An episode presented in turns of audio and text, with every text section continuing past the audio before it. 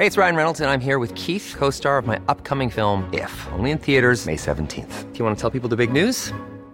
All right, I'll do. Sign up now and you'll get unlimited for $15 a month in six months of Paramount Plus Essential Plan on us. Mintmobile.com slash switch. Upfront payment of $45 equivalent to $15 per month. Unlimited over 40 gigabytes per month. Face lower speeds. Videos at 480p. Active Mint customers by 531.24 get six months of Paramount Plus Essential Plan. Auto renews after six months. Offer ends May 31st, 2024. Separate Paramount Plus registration required. Terms and conditions apply if rated PG.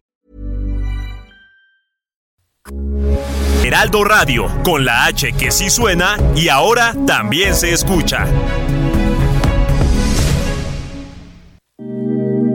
Ahora al aire, a la una, con Salvador García Soto. Un encuentro del diario que piensa joven con el análisis y la crítica. A la una, con Salvador García Soto.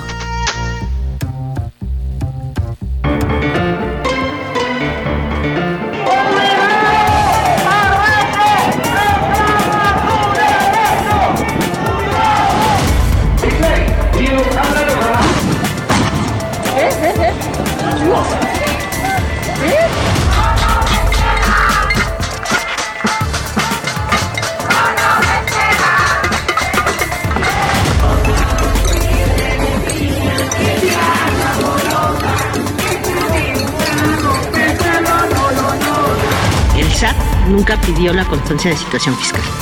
No es un requisito del SAT. De la tarde con un minuto, una de la tarde con un minuto. Bienvenidas, bienvenidos a la una con Salvador García Soto en el Heraldo Radio. A nombre del titular de este espacio, el periodista Salvador García Soto, que en unos minutos estará por acá informándoles y analizando como todos los días en este, eh, en este programa que hacemos a día a día. Yo soy José Luis Sánchez Macías y le voy a informar en este viernes. Viernes que te quiero viernes, por fin viernes, viernes 8 de julio. Oigan, ¿Qué semana hemos vivido? ¿Qué semana a nivel internacional hemos vivido? Vamos a platicar de todo lo que se vivió esta semana.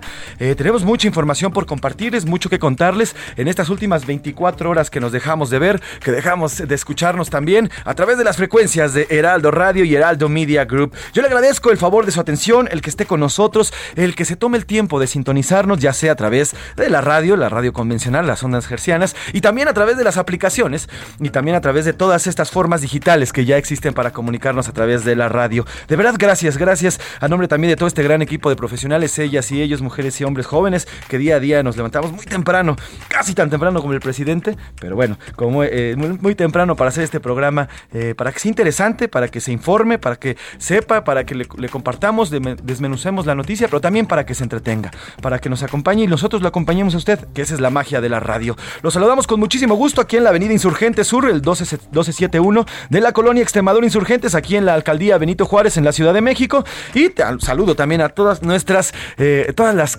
todas las estaciones de esta gran cadena nacional que es Heraldo Media Group y Heraldo Radio. Saludos a nuestra, nuestra estación central, aquí en el 98.5 de su FM. Monterrey, Nuevo León. Saludos a Guadalajara, Jalisco, a La Laguna. Saludos a Oaxaca también, a Tampico, a Tehuantepec, a Tijuana, a Tuxtla Gutiérrez, a McAllen, Texas, a Brownsville, Texas, del otro lado del Río Bravo. Y también saludos a Now Media Radio San Antonio y Now Media Radio Chicago, que bueno, están cerrando esta semana luego del ataque ocurrido el pasado lunes allá en, eh, en Illinois, en eh, South, eh, en esta parte de Illinois, en esta, en esta eh, ciudad de eh, Chicago. Así que bueno, pues saludos a todas y a todos y también saludamos a través de las diferentes formas digitales que se puede escuchar este programa, a través de la app Tuning Radio, también iHeartRadio y también a través de heraldo.com.mx, de los sitios más vistos. Estamos entre el primero y el segundo lugar, ahí nos vamos campechaneando conforme van pasando los meses, pero heraldodemexico.com.mx, uno de los sitios más leídos a nivel nacional en cuanto a noticiarios e información se refiere. Ahí nos puede escuchar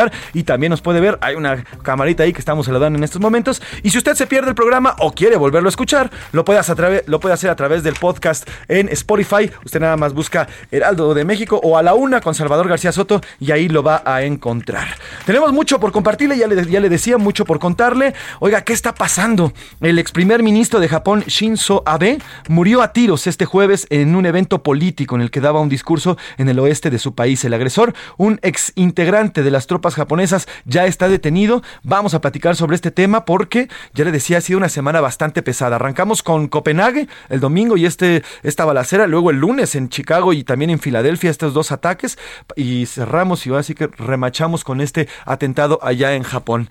Eh, y bueno, pues también platicaremos de la gira que está haciendo el presidente, perdón, perdón, al que le gritan presidente, al canciller Marcelo Ebrard, quien viajó a la isla de Bali, Indonesia, para participar en la primera reunión de ministros de Relaciones Exteriores del G20. Ahí vamos a platicar sobre lo que está haciendo el, canciller Marcelo Ebrard, que está platicando y le tendremos la información. Además, el, el gobierno de México ya se expresó luego de que ayer Texas, el gobernador de este estado, Greg Abbott, anunciara que las fuerzas del orden, en específico la Guardia Nacional y estos Rangers tejanos, aquí se lo platicamos, tenía, tenían ya el permiso de detener y de regresar a migrantes hacia México. Así que hoy el gobierno mexicano rechazó esta autorización emitida por el gobernador Abbott y bueno, pues además eh, expresó en un comunicado que Estados Unidos eh, se tiene que aplicar la ley migratoria como existe y no como se le antoja al, eh, al gobernador Greg Abbott. Y en medio de las denuncias, el dirigente nacional del PRI, Alejandro Moreno Cárdenas, sigue su gira en Ginebra.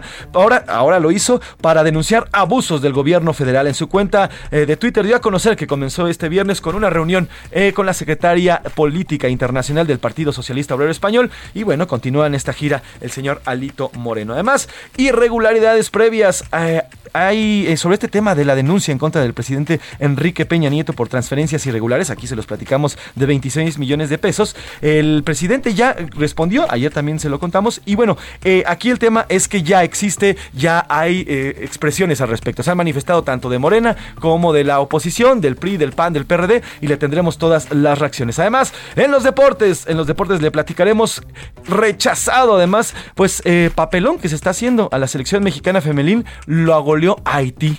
Ayer platicábamos ayer con Oscar Mota, decíamos que en el papel, pues el partido era fácil, la selección mexicana femenil contra la selección femenil de Haití y pues perdió, perdió 3 a 0 y quedó eliminada así, ahora sí, de los Juegos Olímpicos. Además, la primera mexicana en bajar de los 15 minutos la prueba de los 5000 metros y lista para los mundiales de atletismo. Y en A la Una platicaremos con la corredora Laura Galván, esta gran atleta que nos ha ido sorprendiendo. Además, platicaremos con, eh, de entretenimiento, eh, entretenimiento con la periodista Anaí Arriaga y es periodista especialista en eh, entretenimiento y espectáculos, que al parecer lo que veíamos de Luis Miguel, este Luis Miguel rejuvenecido, es un doble. Hay esta duda en redes sociales, todavía no sabemos, pero bueno, nos, va, nos van aquí a contar si es de verdad o no, o no, que es un doble. Como ve, tenemos muchísimo por informarle, además todo lo que vaya surgiendo a lo largo de estas dos horas que tenemos de programa en este viernes, viernes rico, soleado, con 22 eh, grados centígrados. Y sin más, ¿qué le parece si vamos a la pregunta del día? Porque como siempre le digo, este programa es nada, absolutamente nada, sin usted. Esta es la opinión de hoy. Y tenemos, tenemos dos temas importantísimos, dos temas para generar y que están generando polémica. Hoy cerramos, ya les decía, una semana especialmente violenta en el mundo. Inició en Copenhague, donde es en este ataque donde murieron tres personas. Eh, siguió el lunes, el lunes de, de, esta semana también, pues las balaceras en Chicago y en Filadelfia en medio de los festejos del 4 de julio. Y ayer, pues se cierra esta semana violenta en el mundo con el asesinato del ex primer ministro japonés eh, y que ya le contaba el señor Shinzo Abe ayer eh, a, balazos. Y yo le, queremos preguntar en esta tarde, ¿a qué cree que se deba esta creciente violencia en el mundo? No solamente la que se vive en el país, sino en el mundo, luego de esta semana bastante pesada en cuanto a violencia se refiere. A falta de atención a la salud mental y a los problemas que tiene la sociedad per se. B, facilidad para acceder a las armas y a cualquier tipo de, eh, pues, de herramienta que pueda hacer daño a otras personas. O C, la falta de atención por parte de los estados y también por parte de los países hacia su población.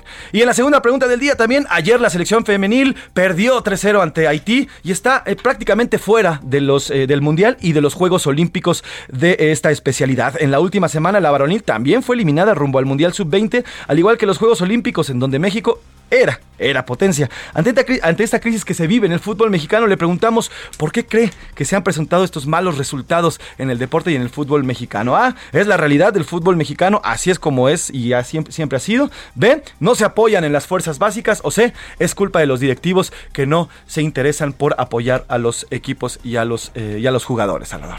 José Luis Sánchez, muchas gracias, muy buenas tardes a todos. ¿Cómo están? Espero que estén muy bien en este viernes. Ya José Luis nos hizo favor de adelantar los temas que le tenemos preparados. Viernes, eh, viernes eh, de fin de semana ya, iniciando el fin de semana, así es que hay que ponerse de buen ánimo. Ya como le contó José Luis Sánchez, tenemos mucha información muy variada, temas importantes, interesantes, las historias de este día, todo lo que ha acontecido en las últimas horas se lo vamos a tener aquí. Y las preguntas para que usted pues participe, debata con nosotros. Ya le planteo estos dos temas importantes también José Luis Sánchez, así es que comuníquese con nosotros al 5518 41 51 99. Ya sabe que nos puede contactar por mensaje de texto de voz, usted lo decide. Aquí lo importante es que su opinión siempre cuenta y siempre, siempre sale al aire. Al aire. Y ahora sí, vámonos, vámonos al resumen de noticias, porque esto, esto como el viernes y como el fin de semana, ya comenzó. Corruptos. La alcaldía Miguel Hidalgo destituyó a dos funcionarios señalados por actos de corrupción. Son Ernesto Uriel, quien habría utilizado el seudónimo de Rodrigo González para hacer gestiones con vecinos, y Eddie Alberto, jefe de unidad departamental de recuperación de espacios públicos. Afectados. El Instituto Mexicano para la Competitividad informó que los hogares con menores ingresos enfrentaron en junio una inflación de 9.78% a tasa anual. Adiós. Tras la celebración de sus 35 años, Xuan Xuan, la panda más longeva en el zoológico de Chapultepec, falleció por causas naturales. Petición. Expertos en energía y electricidad solicitaron a México y Reino Unido incluir el tema de renovables en la negociación del Tratado de Libre Comercio entre ambas naciones. Inversión. El gobierno del presidente estadounidense Joe Biden destinará casi mil millones de dólares a 85 aeropuertos para mejorar sus terminales y otras instalaciones aéreas. Una de la tarde con 11 minutos. Vamos a la información en este viernes. Un viernes nubladito eh, con algo de sol acá en la Ciudad de México. La temperatura ambiente. José Luis Sánchez, ¿cómo andamos? Tenemos 22 grados centígrados, Salvador. Vamos a llegar a 23. Es lo máximo aquí en la probabilidades de lluvia? En 55% de probabilidades de lluvia, sobre todo en la parte norte y centro de la, de la capital. Hay que estar preparados. Por la tarde normalmente es cuando llueve aquí en este Valle de México. Y mire, vamos a los temas importantes en este viernes.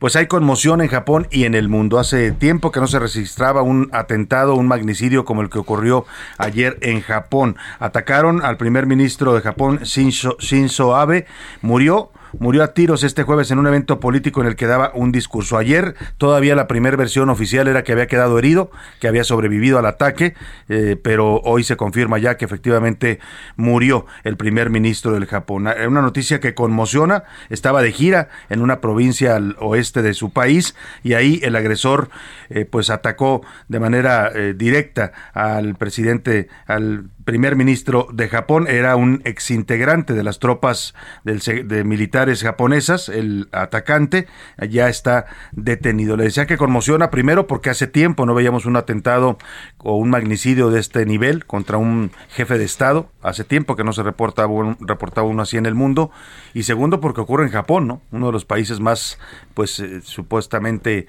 Eh, tranquilos y, ordenados y, bueno pues este este hecho llama mucho la atención vamos con Iván Márquez para que nos cuente cómo ocurrió este magnicidio ya se confirma la muerte del primer ministro Shinzo Abe eran las 11.30 horas, tiempo local de Japón, aproximadamente las 10.30 de la noche en México.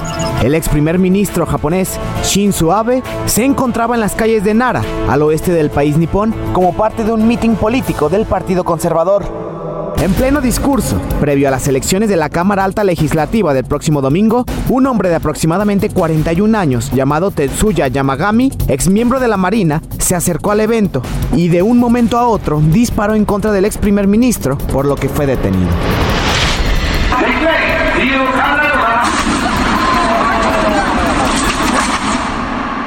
Abe cayó fulminado y es que en el momento sufrió un paro cardiorrespiratorio a consecuencia del ataque. Posteriormente fue trasladado a un hospital, pero ya sin signos vitales, por lo que se dio oficialmente como fallecido. Shinzo Abe tenía 67 años y dejó su cargo como ministro en 2020 por motivos de salud. Dadas mis enfermedades y mis tratamientos y mi imperfecto estado de salud, ahora que no puedo cumplir con el mandato y la confianza de la gente, he decidido dejar el cargo de primer ministro. Estudió ciencias políticas, comenzó como asesor de su padre, luego asumió la cartera de Exteriores. Para 1993 fue elegido como diputado, mientras que a los 52 años se convirtió en el primer jefe de Ejecutivo. De manera reciente, revalidó su mandato dos veces en menos de seis años. Tuvo un largo historial político familiar, pues su padre Shintora Abe también fue ministro de Asuntos Exteriores en los años 80, mientras que su abuelo fue considerado un imperialista luego de ser detenido como criminal tras la Segunda Guerra Mundial, aunque luego fue exculpado. Así, Japón y el mundo está de luto ante un hecho poco inusual en el país nipón, y es que las campañas electorales se hacen en las calles, sin ninguna medida de seguridad por el bajo índice de criminalidad y las fuertes restricciones de poseer armas. Para la una con Salvador García Soto, Iván Márquez. Pues vaya, vaya, de verdad, eh, noticia esta que se confirma ya desde ayer eh, por la noche, madrugada, se confirmó la muerte del primer ministro en este ataque que le decía llama mucho la atención primero porque estamos hablando de una de las democracias más estables, más sólidas del mundo, que es la democracia japonesa. Hay poca poco, poca violencia política en Japón, no es algo que sea común. Y segundo, porque tampoco es un país que se caracterice por tener problemas de violencia con las armas, José Luis Sánchez. Así es, Salvador, existe una prohibición bien establecida de la prohibición de armas, no pueden portar armas los japoneses, pero además, Salvador, lo que llama la atención es la cifra de asesinatos. Mira, en 2009 hubo un récord de asesinatos con 319 personas y fue un récord de la década, es decir, en todo el 2019 mataron a 319 Aquí en México matan a esos en un fin, de, semana. Eso es de fin de semana, eso sí no se compara.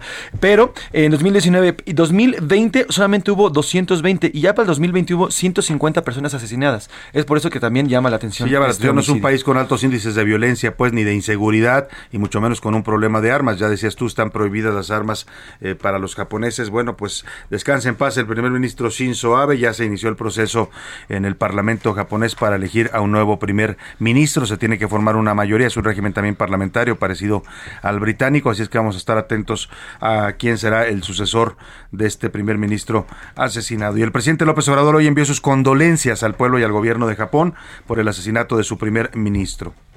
Nuestro pésame al pueblo de Japón porque ayer fue asesinado, perdió la vida el ex primer ministro de Japón, Abe. Es un hecho muy lamentable. Abe, solamente se refirió el presidente a él por su apellido. En Twitter, el canciller Marcelo Ebrard indicó que la Embajada de México en Tokio está con la bandera a media asta en señal de luto y en solidaridad con el pueblo y el gobierno de Japón. También lamentaron el asesinato de Shinzo Abe, el presidente de Estados Unidos Joe Biden, quien dijo que es una tragedia para Japón. El expresidente Barack Obama lo calificó como amigo y aliado a los japoneses y al señor Shinzo Abe, mientras que el expresidente Donald Trump mencionó que era un unificador. Bueno, pues ahí está el mundo, está reaccionando a esta violencia que sorprende a todos en Japón. Y vamos a otro tema. El canciller Marcelo Ebrard, precisamente hablando del lejano oriente, se encuentra en estos momentos en la isla de Bali, en, allá en Indonesia, un destino pues eh, turístico por excelencia, ¿no? Pero también con un, destino importante ahora en, en, uno de estos tigres asiáticos que es Indonesia. Eh, se encuentra ya para participar en la primera reunión de ministros de Relaciones Exteriores del grupo del G20. Se están reuniendo ahí en Bali, Indonesia, y hasta allá ha acudido el canciller Marcelo Ebrard en representación del presidente López Obrador. Ya sabe usted que al presidente no le gusta, no se le dan esto de las cumbres mundiales, las reuniones de política exterior no le gustan.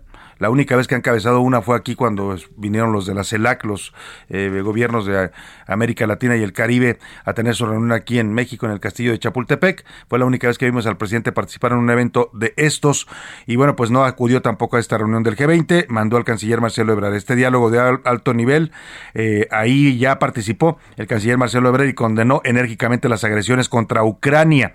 Exhortó a nombre del gobierno de México, Marcelo Ebrard, a la inmediata resolución pacífica de este conflicto con diálogo y negociaciones. Incluso, incluso le lanzó esta pregunta el canciller mexicano al, a su homólogo de Rusia. Le preguntó directo ahí en la reunión, en este diálogo, qué necesitan para acabar la guerra.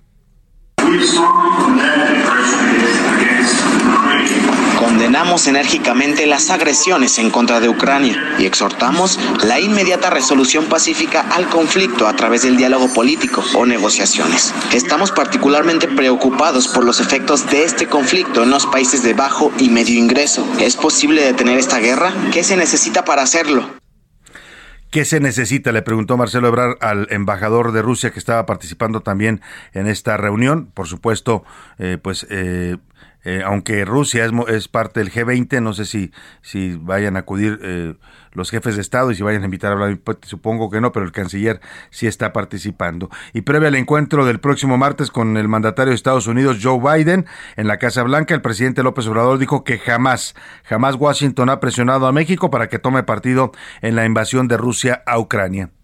El gobierno de Estados Unidos, el gobierno que encabeza el presidente Biden, es un gobierno respetuoso de nuestra soberanía. ¿Usted cree que.? Me consta, jamás ha habido una incisión para que México se pronuncie en este conflicto de Rusia y Ucrania. Han sido muy respetuosos. A ver, el presidente dice que nunca lo han presionado, lo cual eh, debe ser cierto. Lo que no dice es que sí, hubo reuniones cuando vino la última vez, eh, no me acuerdo si era el, el, enviado de la Casa Blanca, el último que vino a ver al presidente López Obrador, creo que era el señor este, eh, John Kerry. John Kerry, cuando vino John Kerry, uno de los mensajes que trajo era pues que sí Estados Unidos quería eh, ver más claras las posiciones de México en cuanto a Rusia, que, México se sumara a las sanciones, que México apoyara pues a la parte del mundo que estaba cuestionando la guerra. Sí hubo una, una petición, no fue como dice el presidente respetuosa, no fue presión, pero sí le ha pedido Estados Unidos a México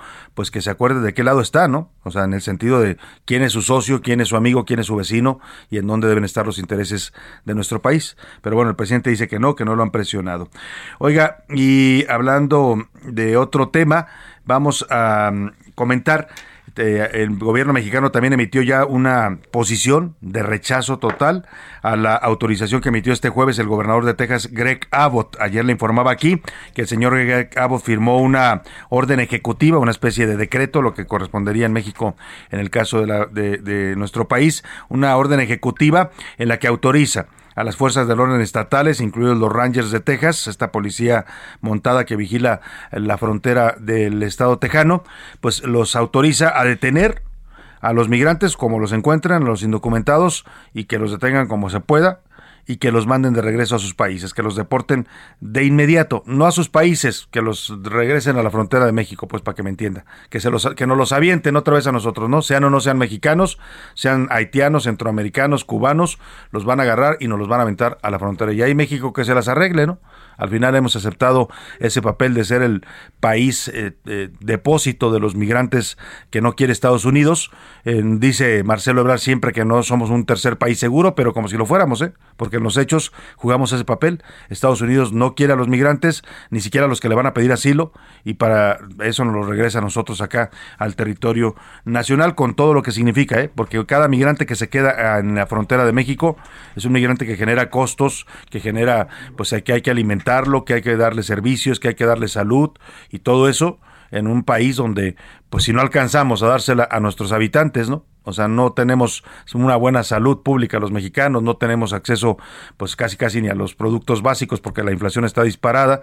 Entonces, pues imagínese usted lo que provoca esta política que está anunciando el señor Greg Abbott, por eso se inconforma totalmente México. En un comunicado dice que los Estados Unidos, eh, eh, dice que en los Estados Unidos la aplicación de la ley migratoria es facultad exclusiva del gobierno federal y por lo tanto lo que pretende el señor Greg Abbott, que sean sus policías estatales los que se dediquen a detener y a deportar migrantes, migrantes es algo que que no tiene sustento legal, es lo que dice el comunicado mexicano, solamente dice se puede entender como parte de las campañas electorales que ya hay en el estado de Texas. El señor Greg Abbott es un republicano importante del ala dura y por supuesto pues está haciendo también campaña para que su partido gane las elecciones al Senado en noviembre. Sobre este tema el presidente López Obrador dijo que el gobernador de Texas Abbott se está extralimitando con su decreto.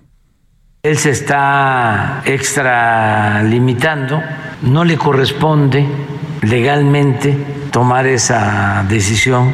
Es algo que tiene que ver con el gobierno federal en Estados Unidos. No vemos bien que haya campañas antimigrantes con propósitos electorales. Lo considero inmoral, politiquero Bueno, pues ahí está la posición de México rechazando esta orden ejecutiva de Greg Abbott para eh, autorizar a sus policías a que detengan y deporten a los migrantes indocumentados. Dice México, esta es una política federal, supongo que será tema que tratará también el presidente este próximo martes, ¿no? Llega a a la Casa Blanca. El próximo martes 12 de julio estará arribando a la Casa Blanca su reunión con el presidente Joe Biden. Vámonos a la pausa con música. Lo voy a dejar con Linear Skyner, eh, Sweet Home Alabama, esta gran canción que habla de este estado de la Unión Americana.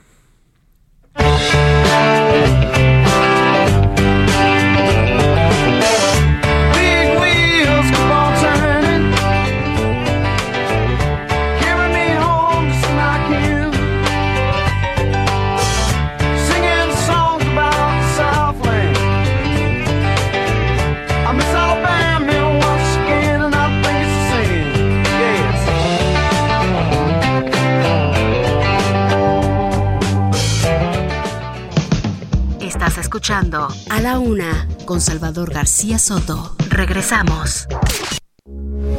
Heraldo Radio 98.5 FM, una estación de Heraldo Media Group. Transmitiendo desde Avenida Insurgente Sur 1271, Torre Carrachi, con 100.000 watts de potencia radiada. Heraldo Radio, la H que sí suena y ahora también se escucha.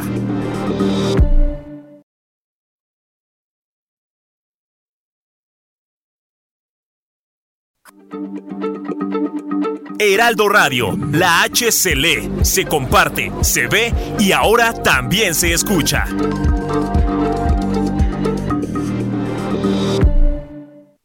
Sigue escuchando a la una con Salvador García Soto.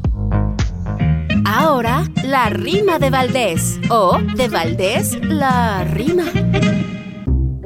Vaya chisme nacional, que no pase de ahí, espero Resulta que Hertz Manero, que no es otro que el fiscal, en un gran berenjenal se ha metido por sus actos que ha dejado estupefactos a Chairos y a los fifís. El problema de raíz pareciera que son pactos. Mientras tanto, don Andrés dice que no son graves los delitos. Ah, qué suave, pero sí es grande el revés porque así como la ves, la polémica está ruda, la gente ha quedado muda, no lo van a remover. ¿Y qué tiene que temer esa mente testaruda? Que el circo se está cayendo, lo dicen propios y extraños, que irreparables los daños ya son y que se está hundiendo. La verdad que yo no entiendo. ¿Qué se saben entre ellos? De corrupción hay destellos que parecen cegadores, son gritos, no son rumores, la prensa sobre sus cuellos.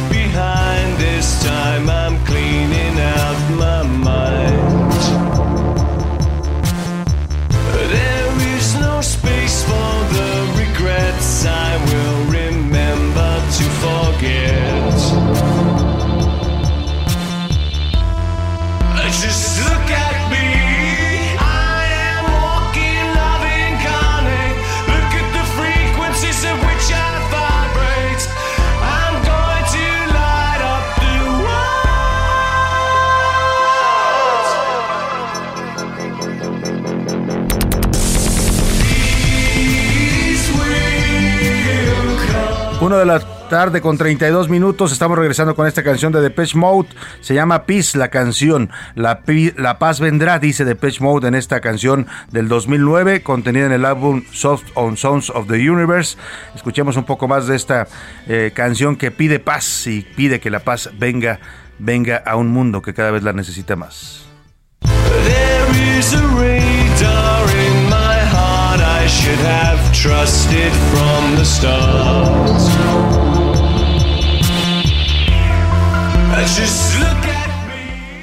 A la una, con Salvador García Soto.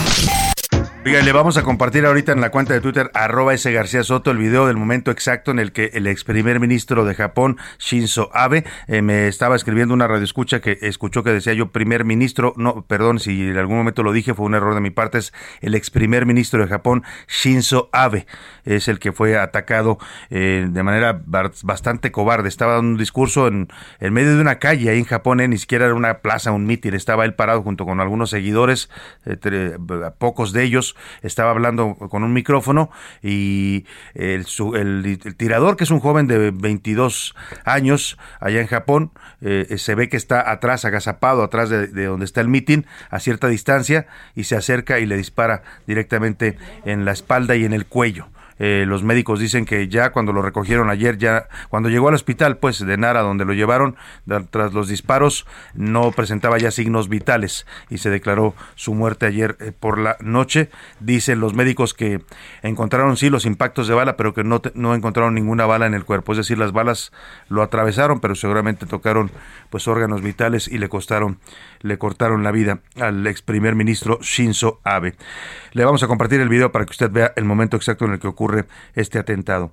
Oiga, y vamos a otro tema, las críticas a la estrategia de seguridad en estas últimas semanas se han llegado de todos lados, ¿eh?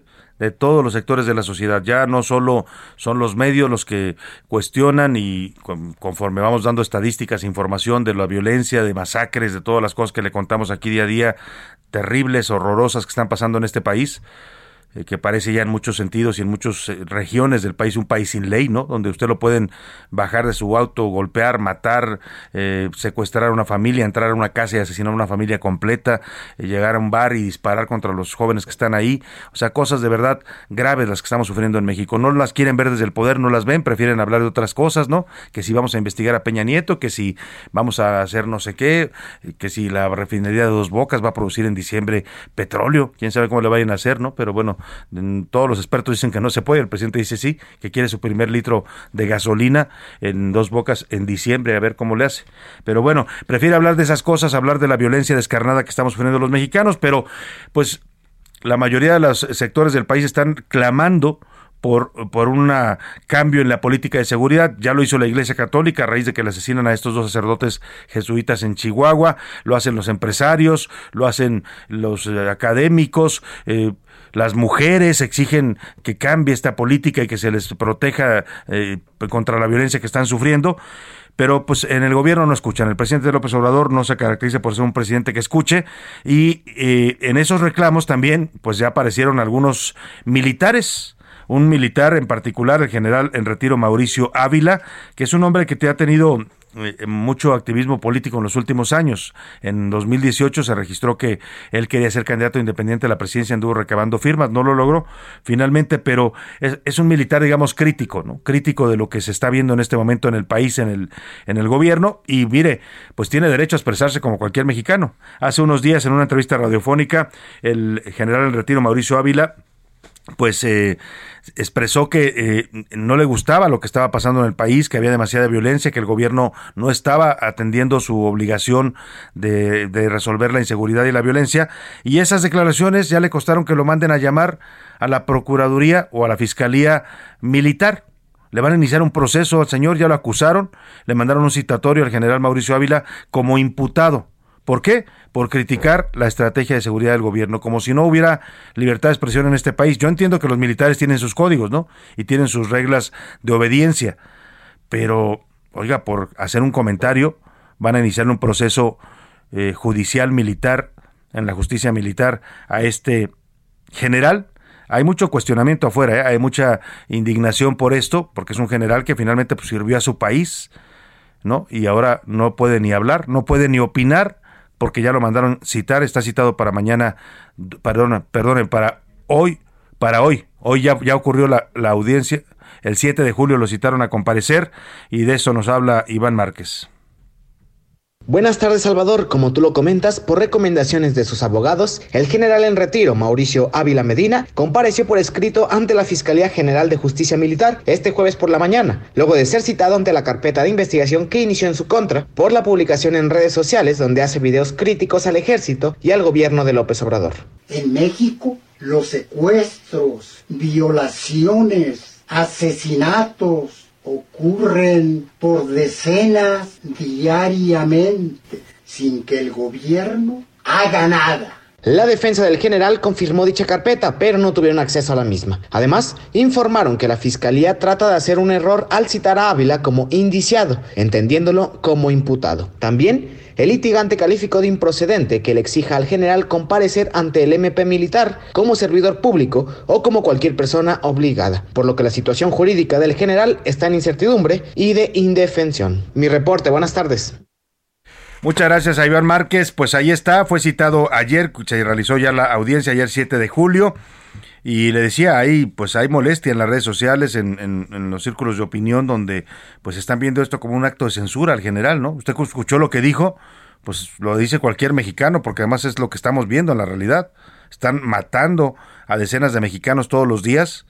Hay, hemos fin de, tenido fin de semana donde hay hasta 200, 300 muertos en un fin de semana en hechos de violencia en toda la República y el gobierno efectivamente pues no hace nada.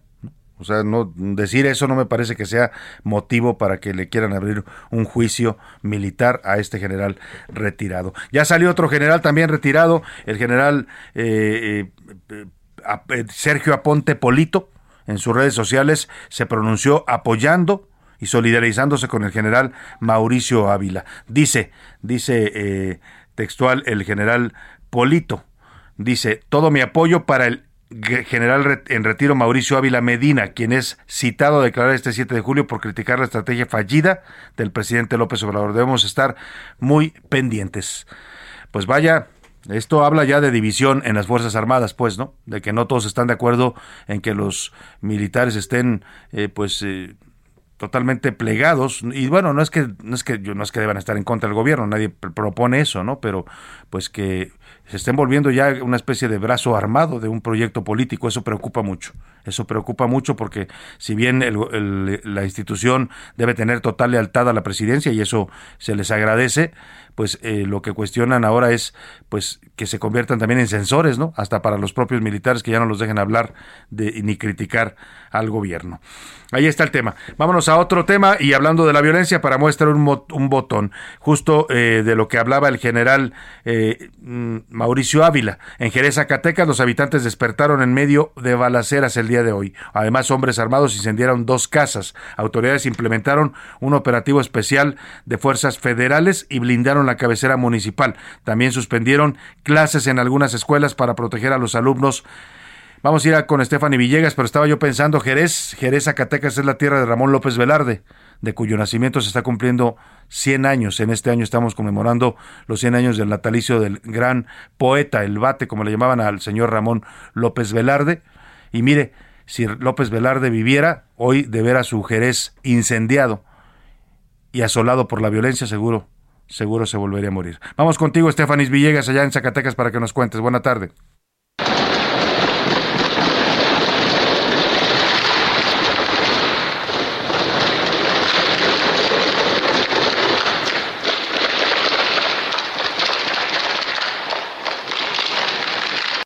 Salvador, buenas tardes. Pues para comentarte que la mañana de este viernes se generó una ola de pánico entre la población del municipio de Jerez de García Salinas, en el estado de Zacatecas, luego del incendio de un domicilio y los balazos a otras viviendas. En las primeras horas de este viernes, pues se incendió una forma intencional un domicilio en la colonia Niños Héroes por personas aparentemente armadas, las cuales después se separaron para posteriormente este, empezar a rafaguear eh, fachadas de viviendas, por lo que las autoridades comenzaron a movilizarse y reportándose enseguida estas detonaciones, como ya te mencionaba, en la una colonia cercana llamada Infonavit. Este sobre estos edificios que hasta el momento pues no se han dado a conocer si hay personas heridas. Pues ante lo acontecido pues espera un reporte oficial. Sin embargo ya se encuentran las autoridades estatales municipales y elementos de la, del ejército y la guardia nacional acordonando estas zonas donde ocurrieron los hechos. Pues esta es la información que tenemos para ti desde Zacatecas. Muchas gracias muchas gracias Stephanie Villegas. Pues vaya situación así como nos la describes terrible lo que deben estar viviendo en estos momentos la gente de Jerez, lo que vivieron esta madrugada, ver de pronto cómo su pueblo es tomado por los delincuentes, incendian casas, tiran balaceras, usted escuchó cómo sonaban los balazos, de verdad es el horror, es la anarquía lo que estamos viviendo en este país. Y mire, en todo este momento que narra eh, Stephanie, pues nunca aparecieron las fuerzas del orden, llegaron después como siempre, llegaron después, pues ya a ver qué hacen, pero pues ya pasó el terror, pasaron los incendios de las casas, pasó todo lo que ya nos narró nuestra corresponsal allá en Jerez, Zacatecas. Vamos a otro tema sobre la denuncia. Ayer le informamos que eh, presentó la Unidad de Inteligencia Financiera ante la Fiscalía General de la República en contra del expresidente Enrique Peña Nieto. Lo acusan de transferencias irregulares por 26 millones de pesos. Hoy el extitular de la UIF, Santiago Nieta, Nieto, perdóneme, comentó el tema de esta denuncia en su cuenta de Twitter. Dice Santiago Nieto, los modelos de riesgo implementados en la Desde 2019 permiten detectar operaciones irregulares y con presunción de delito. La información relacionada con Enrique N., como se refiere a Peña Nieto, es eh, que hoy en día es parte de una denuncia, fue reportada previamente a diversas autoridades competentes. En otro mensaje señaló también Santiago Nieto, coincido Coincido en algo con Pablo Gómez. Cuando llegó a la 4T, la UIF estaba subordinada al modelo neoliberal de corrupción. Me tocó romper eso y ponerla al servicio de la transparencia y la honestidad. Denuncié, denuncié extorsiones, descongelamientos y opacidad. La respuesta de Santiago Nieto tiene que ver con lo que dice Pablo, Pablo Gómez ayer, ¿eh? cuando habla de la denuncia contra Peña Nieto, pues sugiere por ahí que la UIF no estaba actuando. O sea, eh, eh, da a entender que la UIP estaba atrapada todavía en la corrupción cuando estuvo Santiago Nieto, ¿no? O sea, eso es lo que da a entender. O sea, como diciendo, pues miren, esto no lo investigó Santiago Nieto, lo investigó yo, lo investigué yo, ¿no? Y esta es la respuesta de Santiago Nieto diciendo, a ver, yo también hice mi trabajo y esta información de cualquier personaje político expuesto siempre está disponible. Pero bueno, ahí está. Este jueves la fracción de Morena en la Cámara de Diputados respaldó la acción de la UIF en la investigación al expresidente Enrique Peña Nieto. Vamos a ir un momento más a la Cámara de Diputados, pero antes mejor déjeme tomarle la llamada a Ramón Alberto Garza, que nos hace favor de aceptarnos este enlace para comentar y para que nos dé su opinión y su análisis eh, siempre bien informado sobre esta denuncia contra Peña Nieto. ¿Qué significa? Ramón Alberto, querido, te saludo en la línea telefónica. Estamos ante el rompimiento del pacto de impunidad, estamos ante un distractor. ¿Qué es esto, eh, Ramón Alberto? Mi querido Salvador, buenas tardes a ti a tu auditorio.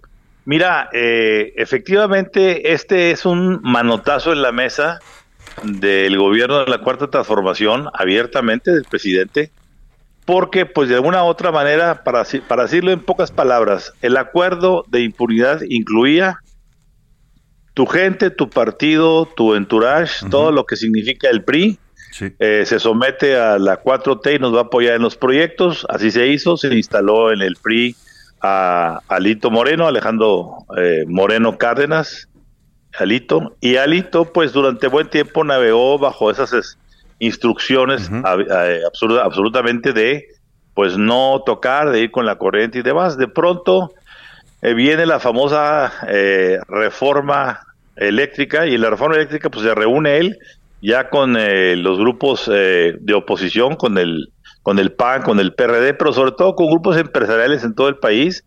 Y ya lo que destapa el asunto, la envalentonada que Alito le da el espacio para irse hacia adelante, pues es aquella famosa, aquel famoso desayuno de, la embajada con Ken Salazar, ¿recordás, sí, Salvador? Sí, sí, que es clave ese momento, ¿no? Ese momento es clave porque pues yo creo que ahí él dijo, pues ya, en ese momento ya, a partir de ahí anunció que el PRI se iba apoyar el bloque y como el bloque finalmente terminó imponiendo el, rechazo, pues no solamente fue de hecho rechazar la reforma eléctrica, sino fue una bocanada para decir no todo está perdido en, el va por México para el 2024, pasando por supuesto por Estado de México con Will en 2023. Eso por supuesto que enfureció al presidente de la República y dijo, pues, eh, ¿saben qué? Aquí hay dos, aquí hay un solo pacto y el pacto es con el dueño del automóvil, no con el chofer. Claro. Punto. Y entonces Alito, pues viendo, se vino la andanada de los famosos eh, audios de Laida, eh, de la mano de quien fuera, pues el uno de los brazos de hechos de inteligencia de, De de la Peña. Secretaría de Gobernación de Peña Nieto, Sí, en la época de Miguel Ángel Osorio Sí. que es eh, Renato Sales. Entonces, eh, ahora resulta que la gente que trabajó con Peña es la que está ayudando a sacar los videos, etcétera. Están metidos ahí. El, porque el asunto era, la petición es, quítenme ese señor de ahí, traicionó, no, no, no respetó el pacto, Alito tiene que estar fuera. Fue el Renato, fue a operar para 4T Ujú. a Campeche. Hay que ser muy claros, claro, ¿eh? No se trata de una defensa a Alejandro Moreno Alito, o sea, no se trata de una de No, eso, no, se no, trata de ver el que se defienda los- solo, ¿no? Exactamente, los debidos procesos y las cuestiones. Pero la gota que derrama el vaso es en el momento en que viene el famoso cateo, en donde por cuestiones de forma, de no explicar para qué fue el cateo, de qué se le acusaba, dónde está el, la orden, hacer esa forma tan espectacularmente mediática de del famoso este ta- de tronco Sí, en el la ariete puerta. este con el que rompen la puerta, ¿no? Y la, la peor pifia es para salir a decir que, hombre, el señor tenía un baño de, de mármol. De mármol de Carrara. Fue tan, fue de Carrara. Imagínate, Salvador, la, la, la vergüenza que pasó el propio presidente, que él tuvo que salir a desacreditar el famoso cateo y casi, casi defender a Lito. Y eso, pues ya dijo el presidente, ¿saben qué? Esto no está funcionando, aquí hay dos líneas y el, el famoso pacto de impunidad, vamos a ponerlo sobre la mesa y la forma de ponerlo, ¿cuál fue? Sacar, resucitar, porque sí es cierto lo que dice Santiago Nieto, ese caso lo inició él. Claro. Acuérdate que él sacó el caso donde estaba el monto de las cuentas del- de la mamá, de los hermanos y cómo se habían, ya, ya lo hemos publicado todos, tú lo Sí, publicaste, sí, nosotros lo publicamos también. en su momento. Y lo para mí, este Salvador, lo más, más relevante es lo siguiente. Es que más allá de la, eh, de la amenaza contra Peña Nieto, es lo otro que se dijo. Las famosas cuentas de las empresas que no se dicen, de los personajes periodistas políticos de alto nivel que no se dicen, pero que dicen que son, lo, lo dijo ahí Pablo Gómez, investigación por transferencias de más de 10 mil 400 millones de pesos en un periodo de 2013 a 2019 por ahí a bancos de Reino Unido e Irlanda. Es decir, aquí ya mandamos no una investigación de 26 millones de pesos, sino ya de 10 hablamos mil de millones más. de pesos. Y eso sí, eh, sacudió más. ¿Por qué? Porque también se da en el contexto de que cuando Lito sintió el fuego cerca con el asunto del cateo, dijo yo me voy a, a la gira. A la ONU. Y se va a Internacional Socialista, se va a Ginebra, denuncia lo que denuncia ya, va a venir de regreso a Washington, a Nueva York, a, a la OEA, a hablar con ocho o nueve congresistas, con diferentes grupos de inteligencia para denunciar, según lo que Alito ha dicho, lo que está pasando en este país con el Estado de Derecho, los grupos criminales, etcétera. El momento de Salvador es muy complicado porque es el momento en el que el presidente, el próximo día 12, se sienta con el presidente Biden y pues el presidente acusa aquí que hay una mano negra que está tratando de poner al presidente contra la pared y que las noticias negativas que llevaría el presidente del PRI pues fueran a, a arruinar su visita. Yo siento que va a haber acomodos y se va a mantener la gira, pero no va a haber una tregua en el momento que el de aquí que el presidente salga y se regrese de, de Washington para que no sea esa, no se pretenda eso. Creo que el efecto de ayer logró ese propósito, pero esto apenas inicia y siento en el tiempo que me ha tocado ver las confrontaciones históricas entre expresidentes, incluso en unos partidos, o expresidentes de diferentes partidos.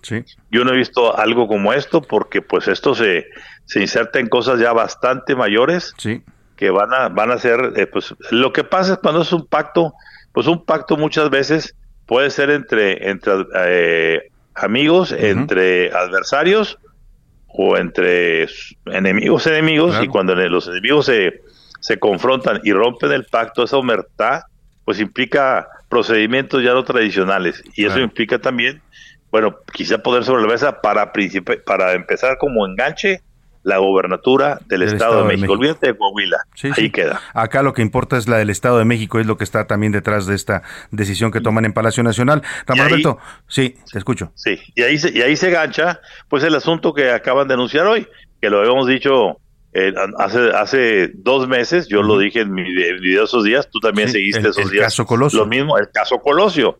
Entonces nos dijeron entonces que estábamos locos, que decíamos que iban a reabrir el caso Colosio de la fiscalía. Sí, claro.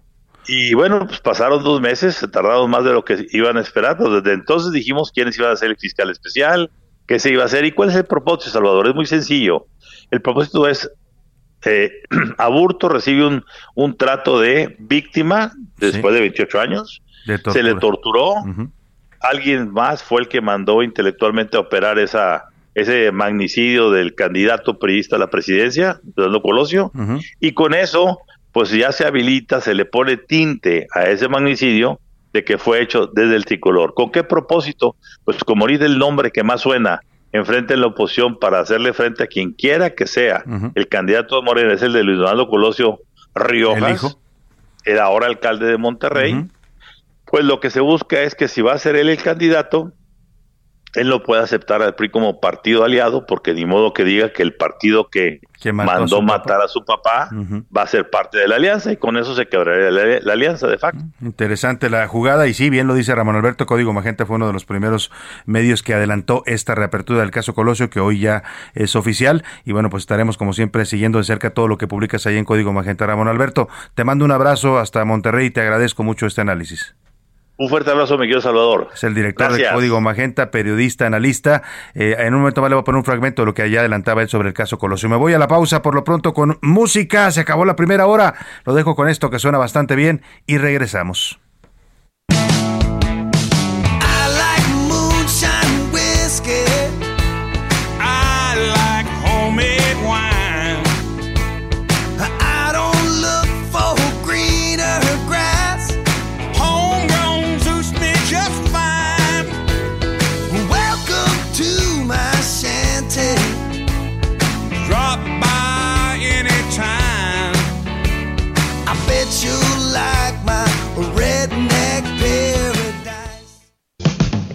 Estás escuchando A la Una con Salvador García Soto. Regresamos. Heraldo Radio 98.5 FM, una estación de Heraldo Media Group. Transmitiendo desde Avenida Insurgente Sur 1271, Torre Carrachi, con 100.000 watts de potencia radiada. Heraldo Radio, la H que sí suena y ahora también se escucha. Heraldo Radio, con la H que sí suena y ahora también se escucha. Ya estamos de vuelta con A la Una, con Salvador García Soto. I light a candle to our love. In love, our problems disappear. But all in all, we soon discover that one and one is all we long to hear. All around the world, little children being born to the world.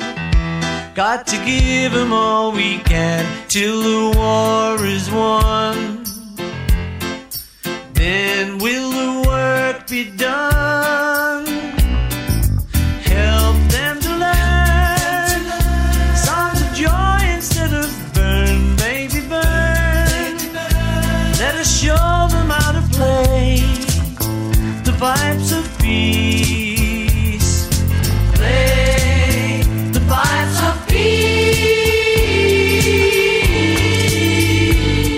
Ya son las 2 de la tarde en punto en el centro de la República. Los saludamos con gusto, iniciando a esta hora del mediodía, ya la tarde más bien, de este viernes 8 de julio, la, la segunda hora de A la Una. Vamos por una segunda parte todavía muy movida, con muchos temas, con mucha información, con muchas historias que le vamos a compartir. Vamos a escuchar, por supuesto, sus opiniones y comentarios a las preguntas que le planteamos este día. Muchos, eh, muchos todavía para, para, para compartir con usted en esta segunda parte, pero por lo pronto hemos regresado con esta gran canción de señor Paul McCartney. Se llama Pip of Peace, la pipa de la paz, y convoca a eso, a fumar la pipa de la paz y a tratar de llevar una, una existencia más armoniosa entre los seres humanos. Escuchemos un poco más de esta canción del señor eh, Paul McCartney, que viene contenida en un álbum del mismo nombre, Pip of, Pips of Peace se llama el álbum y fue lanzado en 1983, parte ya de la carrera como solista del señor McCartney, de Sir Paul McCartney, que por cierto acaba de cumplir 80 años.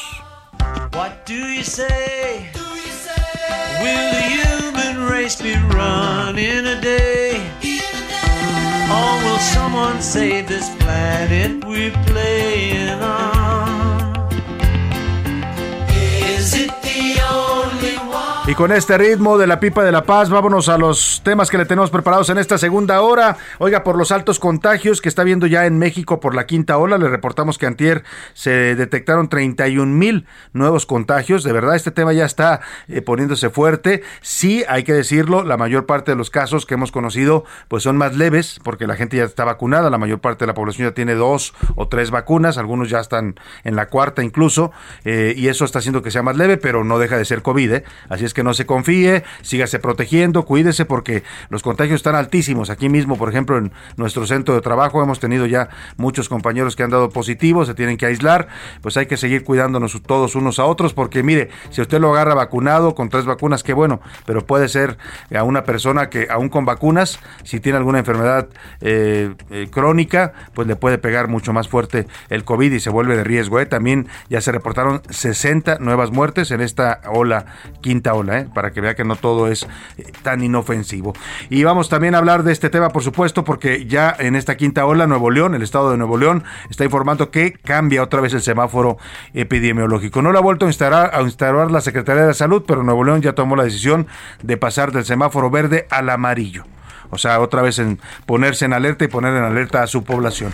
Vamos a conversar también con la primera mexicana que bajó de los 15 minutos en una prueba de 5 mil metros. Es una historia de verdad interesante, de superación, de lucha, una historia de vida, la que nos va a contar la corredora Laura Galván, que ha logrado grandes hazañas en el atletismo mexicano, es una promesa para nuestro país y ella viene de un medio bastante complicado, no solo eh, un medio económicamente, so- socialmente eh, muy... eh, eh, afectado en una zona de Guanajuato, sino también un medio donde está padeciendo una fuerte violencia por el crimen organizado. A pesar de todo eso, Laura se ha sobrepuesto a las condiciones de su eh, pueblo allá en, Guanajuato y está pues está eh, rompiendo récords en el atletismo internacional.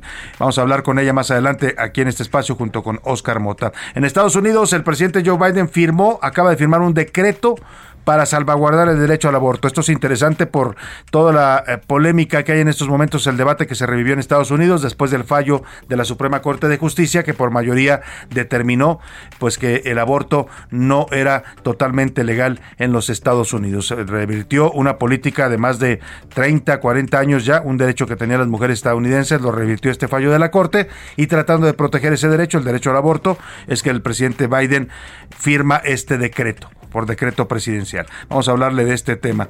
Y bueno, pues como siempre a esta hora del día ya es momento de escuchar sus opiniones, sus comentarios, lo que usted nos ha eh, mandado a través de nuestro número telefónico para responder las preguntas que hoy le formulamos. Ya está conmigo aquí José Luis Sánchez. Bienvenido de nuevo, José Luis. Salvador, ¿cómo estás? Buena tarde, viernes, por fin viernes, ya podemos respirar después de esta semanita que estuvo, bueno, pesada lo que Ha estado pesada, eh, la verdad, mucha información pesada y bueno, pues eh, ahí vamos ya, sal- salimos de esta semana, sobrevivimos, viene el fin de semana, hay que relajarnos un poco, hay que soltar el cuerpo, como dicen por ahí, y ya prepararnos para eh, la- enfrentar la próxima semana. Eh, hicimos dos preguntas interesantes. El día de hoy, una tiene que ver con este fracaso, no se le puede llamar de otra manera, que tiene la selección femenil de fútbol, pierde contra Haití cuando necesitaba una goleada, ayer lo decía aquí Oscar Mota, todo el mundo pensábamos que pues no estaba tan difícil ganarle a Haití, pero mire, pues nada, vino Haití, les metió 3 a 0 a la selección femenil. Se rompe una racha, diría yo, casi impecable que llevaba nuestro equipo femenil. Eh, Había estado peleando los campeonatos mundiales, había estado peleando con las grandes potencias,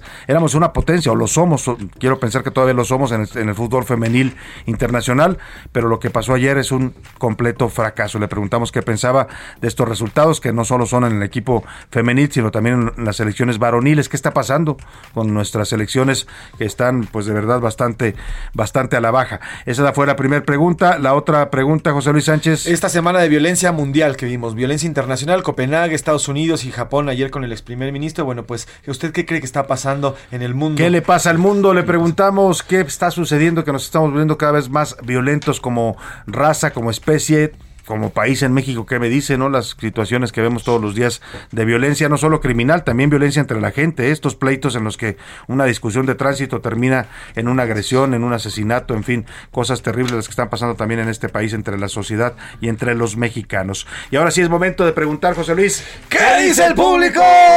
El público dice, estábamos leyendo el WhatsApp, saludos a todo el equipo más profesional de la radio. Muchas la violencia gracias. en el mundo está descontrolada. Vivimos tiempos que en una década pasada nunca nos imaginamos vivir y estamos viviendo en estos momentos. Pareciera que en lugar de ir hacia adelante retrocedemos más en un punto, más en un punto donde la violencia es el pan de cada día y es la única respuesta. Estamos llegando a puntos que ya no podremos resolver. Dice el señor Dant Otelo, así nos Qué este interesante su opinión, señor Dan Otelo, le agradecemos de verdad, tiene usted toda la razón, sí, el ser humano está, y también en México en particular, estamos traspasando límites que antes pues no se veían, ¿no? Y sí, estamos alterando la forma de relacionarnos y de convivir. Oye, le quiero mandar un saludo rapidísimo a nuestra Paui, a Paula Selene, que ayer querían mandarle un beso, pero ya no se lo mandé y me reclamó. ¿Por qué no me mandaste? Bueno, saludos a la Paui, Paula Selene, te mandamos un abrazote. Paula Selene, la tía Paui, le mandamos un abrazo y un beso. ¿No le mandaste el beso? Mándale No, su beso. te mando un beso a mi Paui, sabes que se Venga. te quiere mucho. Eh, dice, eh, soy Guillermo Álvarez. Eh, oigan, han estado poniendo muy buena música, me encanta la música que han estado poniendo en Estados Gracias, Unidos. Guillermo. Pero eh, no han puesto música de Inglaterra con los Beatles y eso no tiene nada que ver porque se, se independizaron de Inglaterra. Bueno, pues aquí pusimos música de dos, de dos temas. Es que mire, esta semana no solo teníamos música estadounidense, le, le comentamos desde el principio de semana que se le íbamos a dedicar sí a Estados Unidos por su aniversario de la independencia, que fue el 4 de julio, pero que también íbamos a meter música en favor de la paz. Por eso escucha usted canciones de los virus, porque estamos mezclando los dos temas, el, la música que se ha hecho pidiendo paz a favor de la paz eh, y, y la, eh, la música pues que representa a este país, a esta gran nación que son los Estados Unidos. Así es. Buenas tardes, Salvador, y a tu gran equipo de trabajo. Me encanta su programa. Soy Gracias. Salvador, soy Alejandro Perdón, desde la Ciudad de México. Y mi opinión es que no tenemos buenas selecciones porque los directivos, en lugar de seleccionar a buenos jugadores, Sí. seleccionan a los más carismáticos o a los que les dan más lana para hacer propaganda o hacer comerciales. Lo- Saludos. Oye, pon el dedo en la llaga, eh, eh, Alejandro Amezco, eh, porque de verdad sí es un tema el, el que convoquen solamente a los que están mejor promovidos, a los que ya son estrellas, a los que tienen patrocinios importantes, ¿no? A los que les importan a los grandes equipos para resaltarlos, para que aumente su valor. Sí es un tema, tiene toda la razón, no, no necesariamente se convoca a los mejores jugadores y jugadoras a las selecciones de fútbol, sino a los que pues eh, dicen los intereses, ¿no? De la Federación Mexicana de Fútbol y los equipos. Así es, nos manda también eh, saludos, dice eh, el señor Héctor, Héctor desde la Ciudad de México. Desde hace tiempo Japón está muy mitificado para nosotros de este lado del planeta. Ese país padece una gravísima condición social, hay muchos suicidios, hay Sí. corrupción y hay mafias que tal vez no conozcamos porque estamos muy lejos de ellos. Pero en el tema social están muy mal porque mentalmente tienen problemas de suicidio, también problemas de depresión muy fuertes. Saludos. Sí, y tienen problemas, pues, no crea que usted porque vivan mal. O sea, ellos tienen uno de los niveles de vida más altos del mundo. Los problemas que usted refiere de salud mental efectivamente existen y el número de suicidios es muy alto porque trabajan mucho.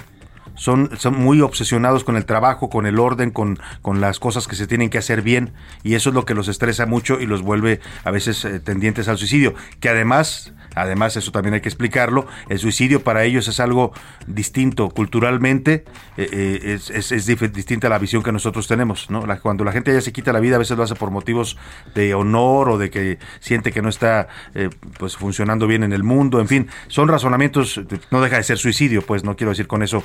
No, no, no pretendemos decir que Japón sea un país perfecto, lo que decíamos es que en niveles de inseguridad y de violencia no es un problema para ellos, por eso llama la atención este atentado contra el ex primer ministro. De hecho, en sus leyes, Salvador, en sus leyes laborales, hay una parte en específico que se llama Inemuri, que es una especie de siesta. Trabajan tanto los japoneses y se meten tanto que legalmente tienen que tomar estas siestas entre, entre los largos periodos de empleo. Y hay lugares en que Japón que aquí en México yo no sé por qué no se les ha ocurrido hacer algo así en una ciudad como la Ciudad de México, donde tú puedes ir a tomar la siesta. El Inemuri, O sea, exactamente. tú puedes después de comer ir a meterte en una cápsula donde te duermes una hora y ya sales refrescado para seguir trabajando en la tarde, ¿no? Aquí yo no sé por qué a nadie se le ha ocurrido, oye, con las distancias en esta ciudad que no puedes ir hasta tu casa a comer, a descansar, mucha gente usaría ese tipo Sería de un gran servicios. negocio, ¿eh? Y sí, tiene sus problemas, ¿eh? Japón, por supuesto que tiene sus problemas, no es una sociedad para nada perfecta, lo que, lo que nos referimos era simplemente al tema de la inseguridad y la violencia. Nos escribe nuevamente Mónica Ochoa desde Sonora. Buen día, Salvador, a tu gran equipo. Gracias. Gracias. de verdad, gracias por haber transmitido ayer nuestra llamada de auxilio. Es un gobierno autoritario y retrógrada en este estado y estamos muy preocupados y muy,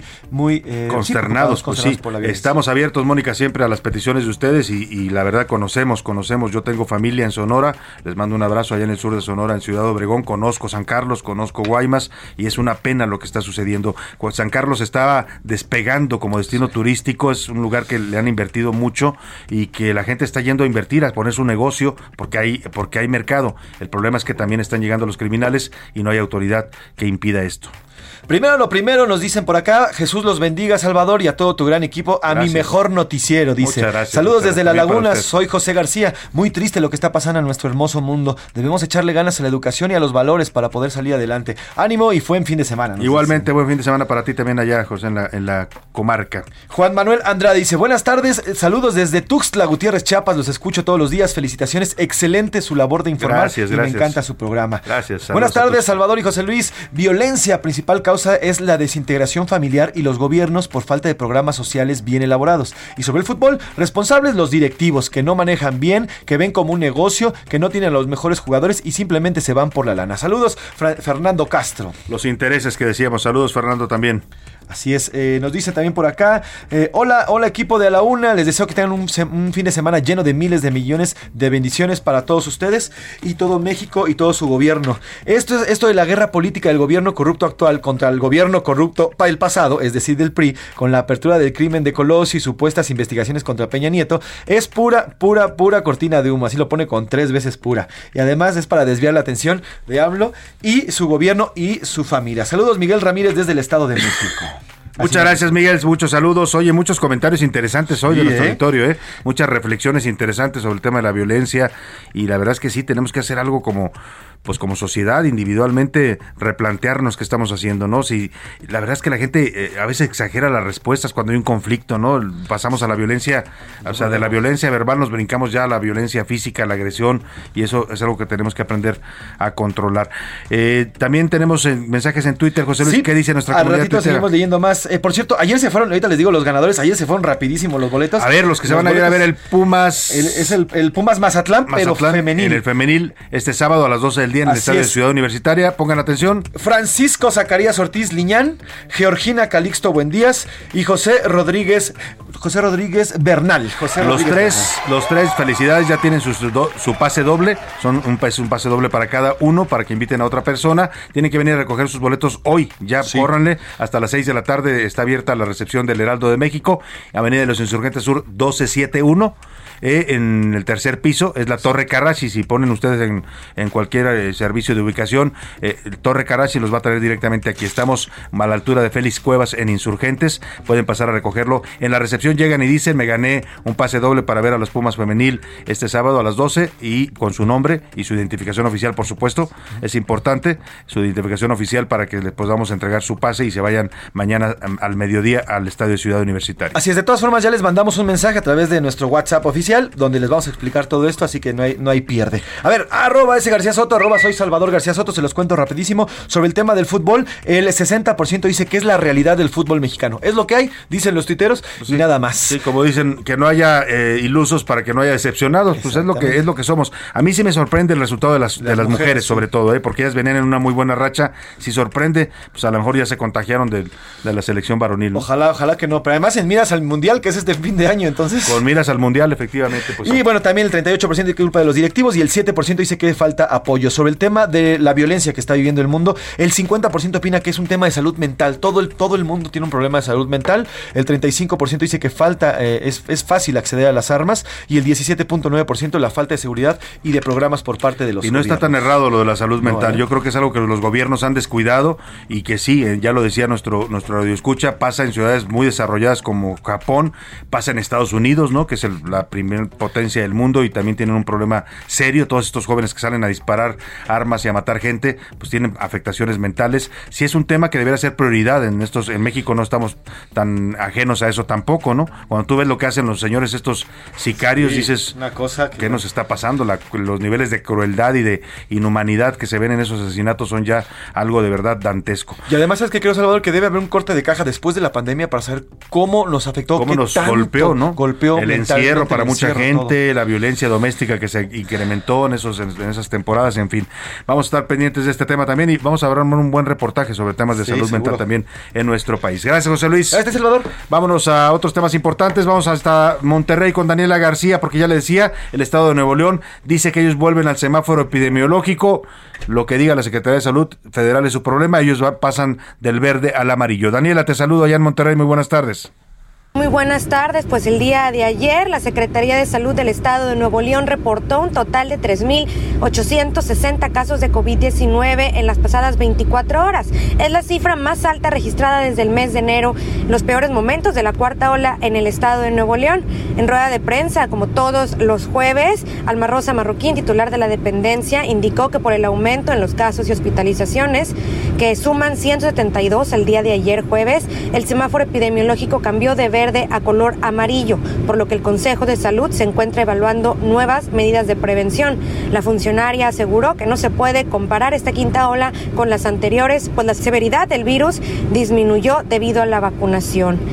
La titular de la Secretaría de Salud sí hizo un llamado a la población a modo de recomendación para que regrese la medida de usar el cubrebocas en establecimientos cerrados y expuso que no podrá formalizarse una obligatoriedad, pues eso implicaría sancionar y cerrar negocios que incumplan con esta disposición cuando las autoridades continúan considerando un riesgo bajo, pues las muertes y hospitalizaciones de terapia intensiva, que son indicadores prioritarios, continúan en color verde. Así que bueno, el llamado que hace la autoridad es recomendar, dijo, de forma absoluta seguir utilizando el cubrebocas en todos los establecimientos que se encuentren en un espacio cerrado y pues descartaron hacerlo obligatorio al menos por este momento. Es la información esta tarde.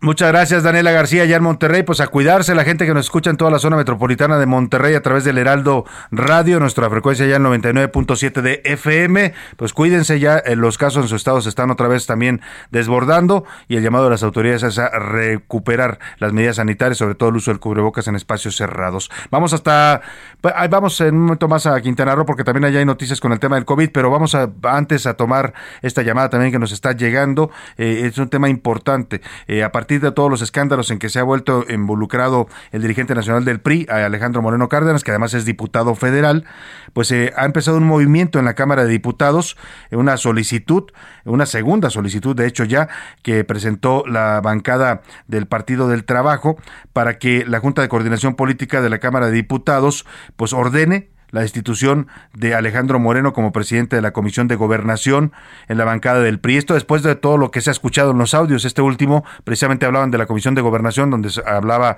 el señor Moreno Cárdenas con su amigo el, el señor José Murat, es gobernador de Oaxaca. No, decían unas cosas que no voy a repetir las palabras textuales, ¿no? Porque me sangra la boca, pero eh, decían que iban a hacer una ley que les iban a meter a los empresarios no sé cuántas cosas y que iban a hacer no sé qué tantas cosas, ¿no? Hablando del trabajo de la comisión. Por eso surge esta petición del Partido del Trabajo para que se le elimine de esta presidencia de comisión en la Cámara de Diputados. Hago contacto con la diputada del Partido del Trabajo, diputada federal Lilia Aguilar. Ella es integrante también de esta comisión de gobernación y es una de las que encabeza esta petición. ¿Cómo está, diputada? Buenas tardes, qué gusto saludarla. Muy buenas tardes.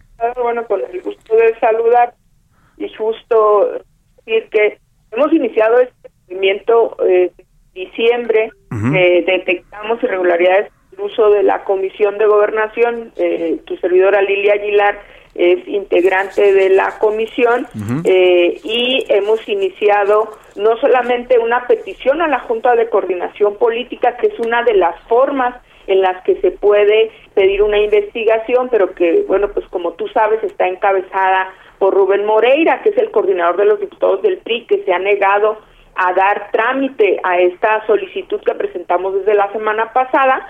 Eh, el día de ayer presentamos ya eh, un escrito al presidente que con base en el reglamento, eh, Sergio Gutiérrez Luna tiene la obligación y la posibilidad de dar trámite a la remoción inmediata de eh, Alejandro Moreno como presidente de la Comisión de Gobernación, pero que además también tiene la posibilidad de hacer una propuesta de eh, que quien encabece la Comisión de Gobernación no sea eh, un integrante del grupo parlamentario del PRI, dado el conflicto de intereses que tiene.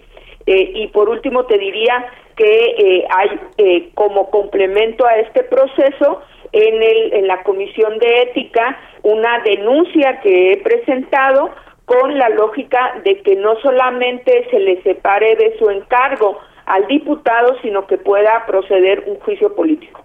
También hay solicitud de juicio político. ¿Cuáles serían los argumentos para esta solicitud de juicio político, diputada? El Código de Ética de la Cámara de Diputados marca tres cosas muy específicas que creo que, van- que nos parecerán a todos lógica. Primero, la utilización de una institución legislativa como es una comisión para uso personal, para sacar provecho económico y para eh, uso de promoción individual. Eso es lo que queda en evidencia con el último audio que escuchamos de Alejandro Moreno. Segundo, el romper el pacto eh, que se hace en la toma de protesta de la Cámara de, de Diputados, que no solamente es cumplir con eh, los intereses de la nación, eh, el tercero sería el conflicto de intereses y el último sería el uso político y el ostento para eh, cargos en negocios privados de los diputados. Todo esto dice el Código de Ética que eh, puede ser iniciada la separación del encargo del diputado o en su defecto iniciarse un juicio político si el, eh, se ha creado eh, vamos a decir un fraude o una falta grave que pueda perseguir que pueda ser perseguida como un delito. En concreto eh, si hizo los negocios que evidentemente estarán ahí, están ahí en las reuniones de la Comisión de Gobernación eh, es eh, eh, susceptible a un juicio político. Bueno, pues vamos a estar muy atentos a estas solicitudes que ha planteado ya por segunda ocasión la diputada del PT, Lilia Aguilar, con el respaldo de su bancada, para remover a Lito Moreno, Alejandro Moreno Cárdenas, diputado de la Comisión de Gobernación y Puntos Constitucionales, y por supuesto, pues para esta solicitud de juicio político que nos mencionaba, también me ha incluido en esta demanda. Estaremos atentos al tema, eh, diputada, por lo pronto le agradecemos que nos haya dado esta información. Yo te agradezco y si me permites robar unos segundos más, Sí. esto es también un llamado a Rubén Moreira. Se ha negado el coordinador de los diputados del PRI en protección Alejandro Moreno a dar trámite a estas solicitudes. Requerimos que eh, no sea cómplice de estos delitos y que dé trámite desde la Junta de Coordinación Política, sino la Cámara tendrá que utilizar otros medios, Claro. entre ellos el que el presidente eh, haga las veces de lo que no hará el presidente de la Jucopo, Rubén Moreno. Pues vamos a estar atentos. También está el llamado ahí a Rubén Moreira. Gracias, diputada. Muy buena tarde. Hasta luego. Hasta luego. Vámonos a la pausa con música. Lo dejo con Bob Marley. Igual Love, un amor. One love,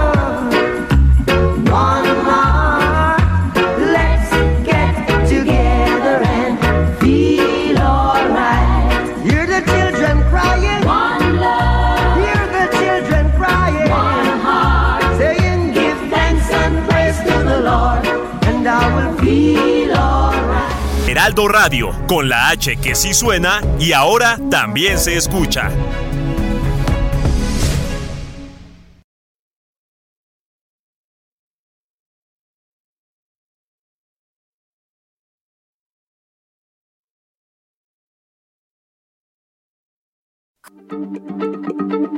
Heraldo Radio, la H se lee, se comparte, se ve y ahora también se escucha.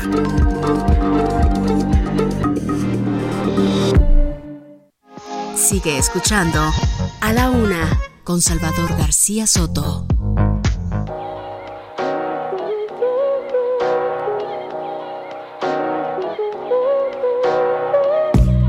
Anybody out there got some troubles?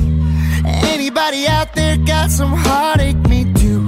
Just when you think it can't get any worse, somehow it gets worse. But my friend, hold on when it feels like I might have a got a friend closer than a brother say lay down your burdens, your heartache, your hurting. It may not make sense, but here in this mess, I have peace. I have peace. Peace that surpasses understanding.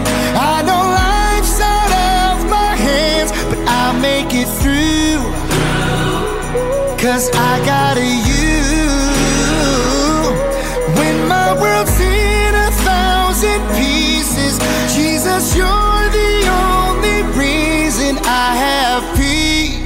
Dos de la tarde con 31 minutos. Yo tengo paz, dice esta canción de Danny Gokey. Eh, Peace se llama justamente la canción Paz. Es una canción que se lanzó en 2021, muy reciente. Es parte del álbum Jesus People de este gran artista estadounidense. Y lo que dice es eso: la paz, la paz en el mundo debe empezar por la paz en nosotros mismos. En, la medida que uno tenga paz interna y tenga eh, pues ese equilibrio para eh, andar por la vida, tendrá también paz con los demás y procurará esa paz. Es parte de lo que dice Danny Goki en esta canción de 2021. Escuchemos un poco más y seguimos con más para usted aquí en A la Una.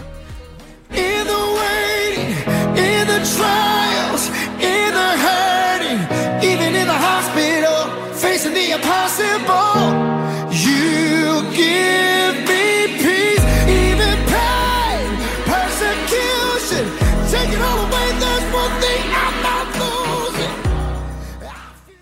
A la una, con Salvador García Soto. Dos de la tarde con 32 minutos, vamos a más información. Eh, en medio de este debate que tiene dividida a la sociedad estadounidense, hubo marchas, protestas de grupos feministas, de gente de la sociedad, por supuesto algunos a favor, otros en contra. Eh, le estoy hablando del tema del aborto, que era un tema pues que parecía ya superado en Estados Unidos en términos del debate público. Había un precedente, un fallo de la Corte del año de 1973, era el caso de Roe, Roe contra Wade. Eh, es un caso que en aquel año el, el fallo de la Corte sobre ese, sobre ese caso sentó, pues sentó las bases para la legalización del aborto en la mayor parte del territorio de los Estados Unidos. Se volvió legal el aborto, las mujeres podían acceder a este, eh, pues a este derecho, que así lo ven los grupos de colectivos feministas, un derecho sobre su cuerpo. Por supuesto está la otra parte de la sociedad que dice que esto es eh, un asesinato, que es eh, eh, quitarle la vida a un ser humano que está en formación, en fin, todo ese debate que ya conocemos bien, no tengo que darle mayores detalles para que usted sepa de qué le hablo, lo hemos vivido aquí en México, se vivió en la Ciudad de México cuando se aprobó la legalización del aborto hace ya que casi 20 años, más o menos, que se aprobó, Eh, hace poco hacíamos un recuento de ese tema. Eh, en fin, que en medio de ese ambiente dividido y polarizado en el que se encuentra Estados Unidos a partir de un nuevo fallo de la Corte que revierte ese derecho legal al aborto, pues hoy el presidente estado- de estadounidense Joe Biden firmó en la Casa Blanca una orden ejecutiva que protege el derecho al aborto.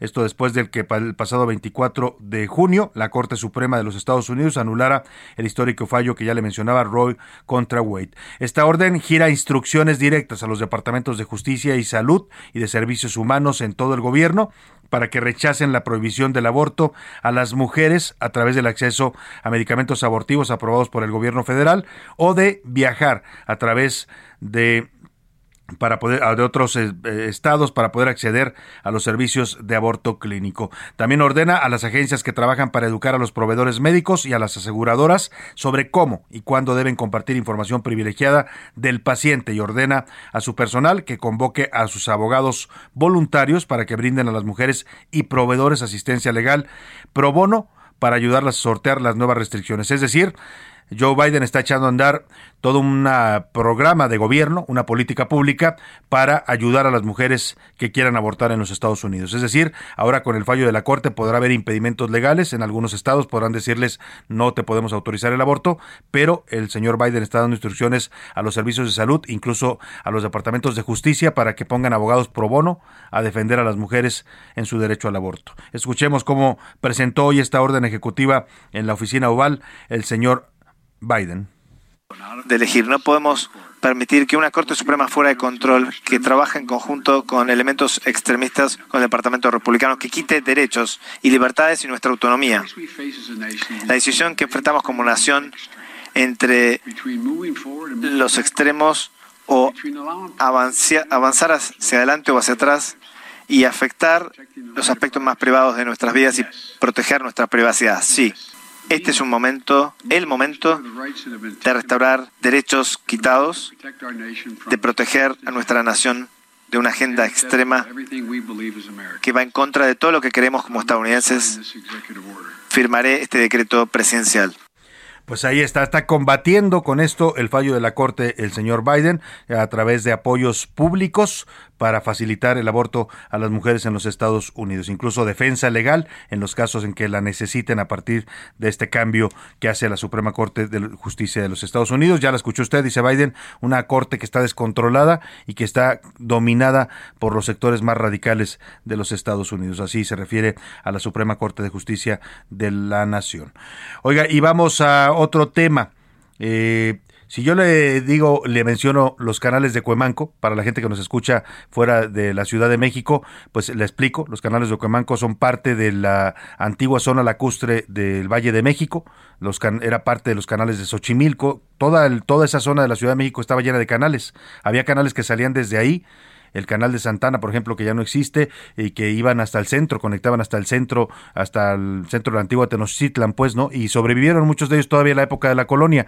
Lamentablemente los fueron secando, los fueron desapareciendo eh, y la zona de Cuemanco sobrevive gracias a que el gobierno ahí diseñó una pista de canotaje, una pista de canotaje que en 1968 fue sede oficial de los Juegos Olímpicos en la Ciudad de México. Es una zona natural eh, que pues está protegida, pero que también lamentablemente está abandonada.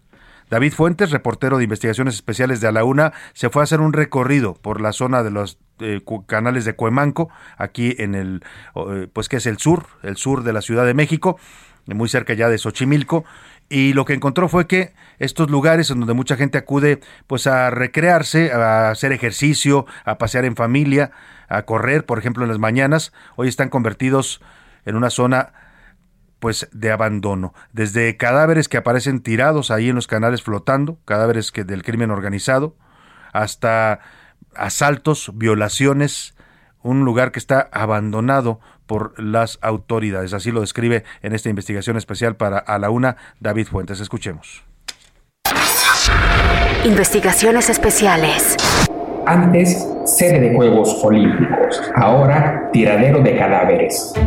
La pista de remo y canotaje Virgilio Uribe, ubicada en las inmediaciones de Coemanco, en Xochimilco, se ha convertido en un lugar para tirar cadáveres. Cifras de la Fiscalía Capitalina revelan que en solo siete meses, entre noviembre del 2021 y mayo de este año, se han encontrado cuerpos de al menos cuatro hombres y una mujer, todos con visibles huellas de violencia. Por eso, los usuarios y vecinos del lugar solicitan de manera urgente la intervención de las autoridades acusan también que la zona, a pesar de ser uno de los pulmones importantes de la ciudad y un área recreativa y deportiva para toda la zona sur, está descuidada. Entonces, por las mañanas o en las tardes, cuando más gente sale a ejercitarse, es justo cuando más atracos se registran.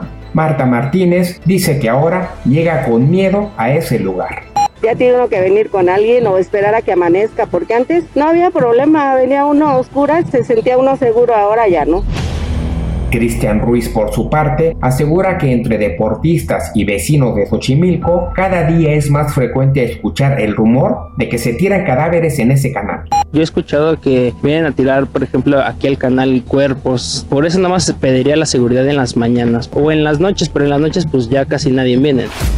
La pista de remo y canotaje fue sede de los Juegos Olímpicos de 1968. Se encuentra en medio del barrio 18. Está a unos metros del embarcadero de Coemanco en Xochimilco, punto turístico conocido por las trajineras que recorren los canales. Según las investigaciones de la Fiscalía Capitalina, toda la zona es disputada entre el cártel de Tláhuac y el grupo identificado como Los Rodolfos. Ambos buscan apoderarse del control de la venta de drogas al menudeo a los turistas y visitantes que llegan a pasear los fines de semana. Ahí mismo se ha implementado el derecho de piso como una forma de vida. José Luis Durán pide patrullajes antes que el lugar sea otro punto robado por la delincuencia organizada. Se presta para algún acto ilícito, ¿no? Como violación o que matan a una gente y que la ventan al canal, ¿no? Y hace falta mucha seguridad. A pesar de los cadáveres encontrados y el incremento en robos y extorsión en toda la zona, el patrullaje y la vigilancia policial es nula. Aunado eso, en el mismo sector se han reportado desapariciones de mujeres, cuyas familias siguen en su búsqueda. El lugar tiene diversos accesos clandestinos, por lo que se cree la delincuencia organizada o cualquier persona entra libremente a violar, a asesinar o en su defecto, como ahora, a abandonar los cadáveres. Para A la Una con Salvador García Soto reportó David Fuentes. Pues ahí está esta investigación especial de David Fuentes. Vaya situación. Uno pensaría que este tipo de lugares que le quedan ya muy pocos a la Ciudad de México, parte de lo que fue esta zona, este sistema lacustre que eh, atravesaba toda la antigua Tenochtitlan, pues debieran ser cuidados como un gran patrimonio, ¿no? Que hubiera seguridad, que hubiera pues mantenimiento, pero pues parece que las autoridades en, en la austeridad que estamos viviendo han abandonado estas zonas. Y vamos a la rola de la semana, es viernes y Pepe Navarro y Pepe Velarde nos prepararon esta canción que se la dedican al embajador Ken Salazar, el embajador de mm, Estados Unidos en México. Esta semana se había envuelto en la polémica porque pues desde su país, el diario Washington, perdón, el New York Times, discúlpeme, le dedicó un duro editorial donde cuestionaban si Ken Salazar representa a Estados Unidos o defiende a López Obrador o se hizo ya tan amigo de López Obrador que ya eh, pues no está defendiendo los intereses de Estados Unidos, eso lo cuestionaban ellos. Y el presidente, pues para, como dicen, para documentar el optimismo, salió a defenderlo, dijo que que le, que le cae muy bien Ken, que es un buen hombre, que platica mucho con él, que no quiere que se lo cambien, pues, ¿no? Le dijo algo así como, eh, los curuleros nos cantan esta que era de, de Toy Story, ¿no? De el amigo fiel, pero ahora es el amigo Ken. Escuchemos. Eres mi bebé, mi bebito fiu fiu. ¿Qué dijiste? Oh, oh, nada, nada.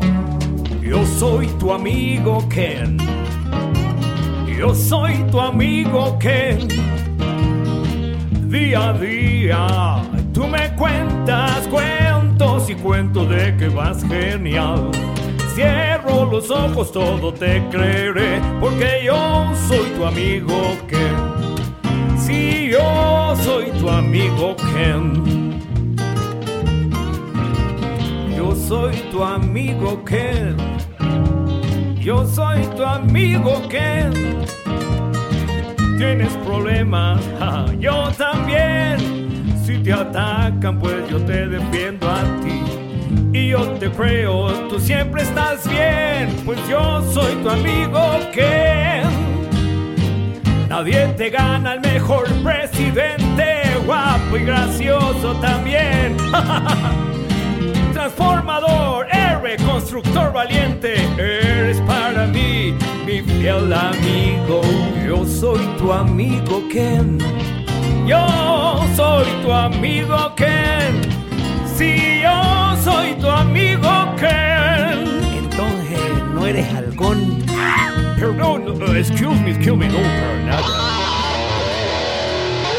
Trabajadores, luchones, de lo mejor. Oscar Bota, bienvenido, ¿cómo estás? Está describiendo, señor presidente, a los que damos deportes, pero que- solamente en A la Una con Salvador García Soto. Nada más. Nada más ahí. Exactamente. Muy buena Bienvenido, canción. Oscar. Muy buena, la de canción. los la Ahora sí para se ellos. Para Sí, Pepe sí, Navarro sí. y Pepe Velarde, muy Aplausos, buena canción. aplausos. Mi querido Salvador García Soto, Mafren, les mando un gran abrazo. Hoy un gran día para ganar, amigas y amigos. Rápidamente, muchas cosas que platicar. Voy a ser muy breve. Eh, platicabas, obviamente, este eh, asunto, lo que sucedió con el asesinato de eh, Shinzo Abe, el exministro japonés. Solo un pequeño dato. Shinzo Abe, cuando se terminan los Juegos Olímpicos de Río y entonces van a entregar toda esta parte para llegar a Tokio, se disfrazó de Mario Bros. Con él, obviamente, Ah, como, eh, como autoridad política del, país próximo que venía eh, a recibir los Olímpicos, pues fue muy comentado porque pues, se disfrazó de Mario Bros. y entonces toda esta tecnología. ¿no? Entonces, ese comentario, en paz Vamos descanse. a subirlo, eh, ese video donde se disfrazó de Mario Bros, el ex primer ministro asesinado, eh, a la cuenta de arroba ese para que lo vea la gente este momento que describes. Muy bueno. Otro tema, quiero saludar. Pues eh, lo que mal que tenía que pasar, pasó. O sea, ves, básicamente fue esa famosa ley de Morphy, todo lo que tenía que salir mal. Ayer salió mal. México pierde 3 a 0 contra Haití, pierde ya su boleto a los Juegos Olímpicos y puede aspirar para ir a través de un repechaje para llegar al Mundial, pero para ello tiene que ganarle a Estados Unidos, que por cierto le pegó 5-0 a Jamaica. Y luego entre Haití y Jamaica tienen por ahí que empatar. Es una serie de combinaciones eh, probables altamente complicadas y entonces pues la realidad es que el fútbol mexicano a nivel de selecciones está en una crisis. O sea eh, eh, femenil obviamente varonil alta eh, eh, varonil eh, sub 20 Juvenil. etcétera hay una crisis complicada. También en temas obviamente de fútbol viene una semana jornada 2 del fútbol mexicano viene por ahí un Monterrey América interesante un León contra Pumas y un Toluca Atlas que me parece que es también muy bueno. Y también tenemos que comentarles sobre el aspecto de Checo Pérez que se correrá este fin de semana el Gran Premio de Austria la la casa de Red Bull, querido Salvador, amigos, entonces, pues esperan obviamente los Red Bull un gran resultado y que es un gran resultado que sus dos pilotos lleguen al podio, ¿no? Y que uno de los dos pueda ganar. El tema con Checo es que había quedado en el cuarto sitio para poder este arrancar, sin embargo, una sanción me lo mandó hasta el sitio número 10. Entonces, pues otra vez aquí vamos de nuevo. Checo Pérez tendrá que salir desde atrás y obviamente tratar de ir remontando poco a poco eh, posiciones.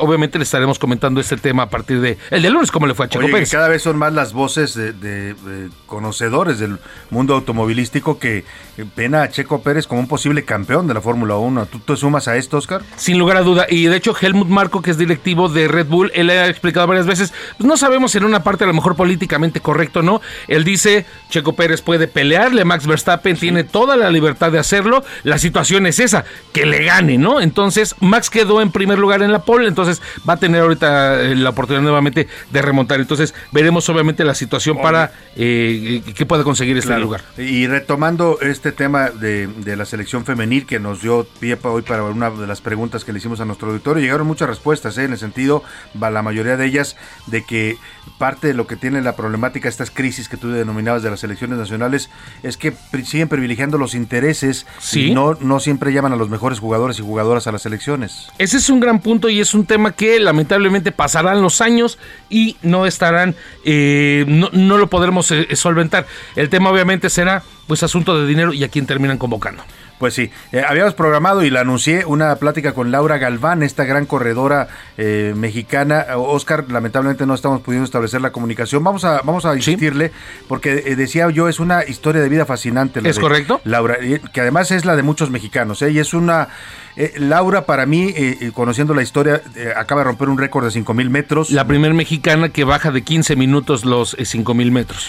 Y viene de un medio, decía yo, muy complicado, la Sauceda, Guanajuato. En Guanajuato, tú. así es. Un medio, además de la pobreza, enfrentan la violencia ahora del crimen organizado y a pesar de todo ella se prepara, sale todas las mañanas a correr, a entrenarse y está convertida hoy en una promesa del, del atletismo nacional, Oscar. poseedora también de 10 récords nacionales. Es, es constante que ella, de, de la manera en la que se entrena, que por cierto la próxima semana van a iniciar los mundiales en Eugene, en Estados Unidos, los mundiales de atletismo, va a participar La- Laura Galván, seguramente está eh, en un tema obviamente de entrenamiento. Vamos a insistirle pues para esta plática con ella porque queremos mucho resaltar cómo a pesar de un país que está su- sumido lamentablemente en la violencia, a pesar de la pobreza que sigue siendo creciendo en este país contra lo que diga el discurso oficial, pues los mexicanos seguimos luchando, Oscar, por seguir adelante y sobreponernos a estas condiciones tan adversas. Y obviamente dar ese mejor ejemplo, como bien comenta, salir a luchar, a correr, a romper récords y dar lo mejor de sí ante... Vale la pena hablar con ella, vamos a, a insistirle porque ahorita ya no pudimos hacer comunicación, contacto con ella, pero vamos a buscar a Laura Galván y a eh, platicar de su, su historia de vida. Gracias, Oscar Mota. Hoy un gran día para ganar. Vámonos al entretenimiento. Por aquí anda Anaí ya. Anaí eh, Arriaga. Anaí, se me está olvidando tu apellido. Vámonos con ella y el entretenimiento.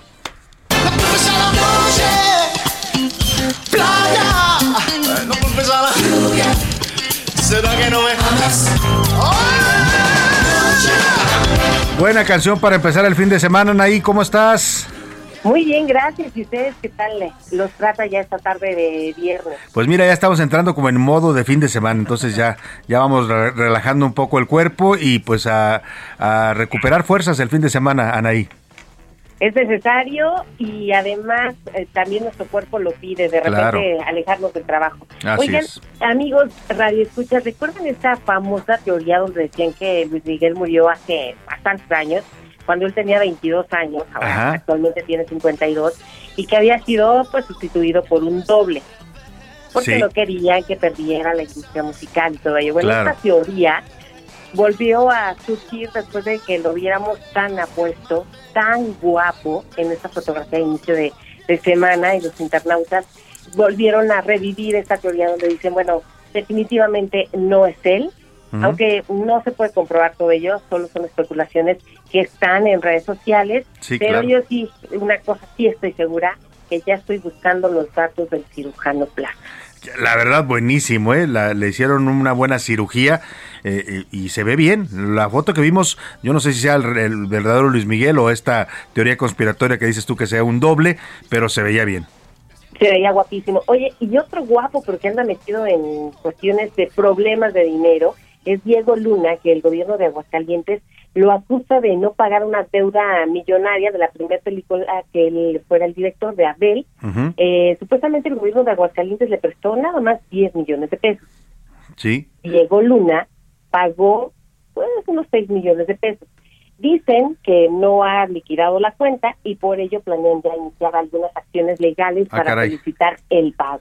O sea, Él le- está triunfando en España, está presentándose en una obra de teatro, le, le va muy bien, pero ojalá puedan llegar a un buen acuerdo antes Pues de sí. que esto termine en los juzgados. Pues sí, porque además se involucran recursos públicos, pues, y se tiene que perseguir de oficio. Si era un préstamo oficial, pues él tendrá que pagar o tendría que haberlo liquidado todo, porque de lo contrario, como dices tú, le pueden iniciar acciones legales. Oigan, ¿y ustedes alguna vez han tenido eh, vergüenza por decir, híjoles, él fue mi novio? De- ay, sí, yo Oh, sí, de, de- de sí, algunos, sí. no en el pasado sí. ¿no? O sea, de, que dices, ay, ¿cómo, pues. cómo, no? ¿Cómo anduve ahí? Pues eso le pasó a Belinda y ya dio una... ¿A Belinda? Yo pensé que a los ex de Belinda.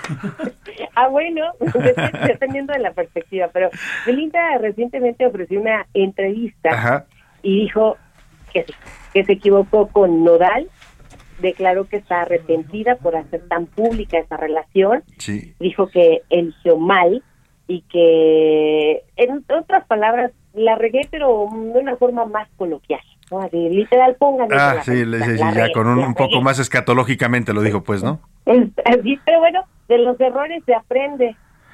Y yo creo que... Oye, pero ella, ella, pues tiene muchos errores y muchos ensayos, ¿no? O sea, dice que se equivocó con Nodal, pero igual se equivocó con Lupillo, igual se equivocó con Giovanni. O sea, la verdad Con es que el mago, con el mago también. Oye, no sé si con te el de ¿Con quién? Los tiburones, el dueño Ah, de los también, tiburones, también el dueño de los tiburones rojos del que le Veracruz. reclamaba la casa, por cierto. Sí, o sea, esto de me equivoqué con Nodal, pues yo creo que se ha equivocado varias veces. Pero bueno, oye, y me acordé, ahora que estabas mencionando a Belinda Jessy, que hace poco circuló un video que se volvió viral incluso, donde Belinda eh, eh, le daba la bendición a una chica que se estaba casando en una boda. Eh, creo que ella andaba en un hotel donde estaba llevando a cabo una boda y se encuentran los novios y la novia era fan de Belinda, la saluda y muy emocionada. No sé, por ahí podemos tener el, el audio, José Luis, a ver si lo encontramos. eh, eh, pero le pide, eh, eh, le, le pide una, un saludo a Belinda y Belinda le da una bendición para su matrimonio. Y yo dije, no, bueno, no sé si es bueno que te bendiga Belinda en un matrimonio, ¿no? Te dio la suerte.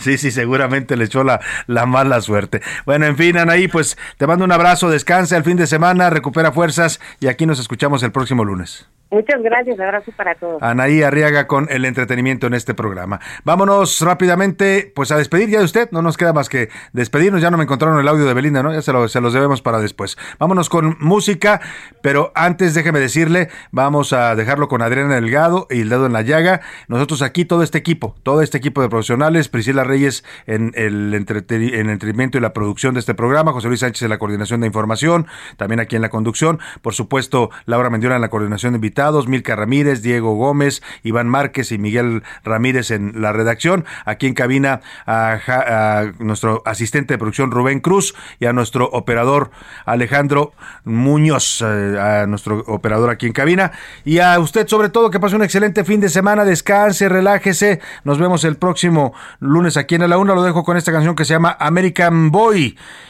un lanzamiento de 2008. Aquí nos encontramos el lunes a la una. You to my bedroom. I'm liking this American boy, American boy. Take me on a trip, I'd like to go someday. Take me to New York, I'd love to see LA. I really want to come pick it with you. You'll be my American boy, American boy. Can we get away this weekend? Take me to Broadway. Hoy termina A la Una con Salvador García Soto. Un encuentro del diario que piensa joven con el análisis y la crítica. A la Una con Salvador García Soto. De lunes a viernes de 1 a 3 de la tarde. Heraldo Radio 98.5 FM, una estación de Heraldo Media Group. Transmitiendo desde Avenida Insurgente Sur 1271, Torre Carrachi, con 100.000 watts de potencia radiada. Heraldo Radio, la H que sí suena y ahora también se escucha.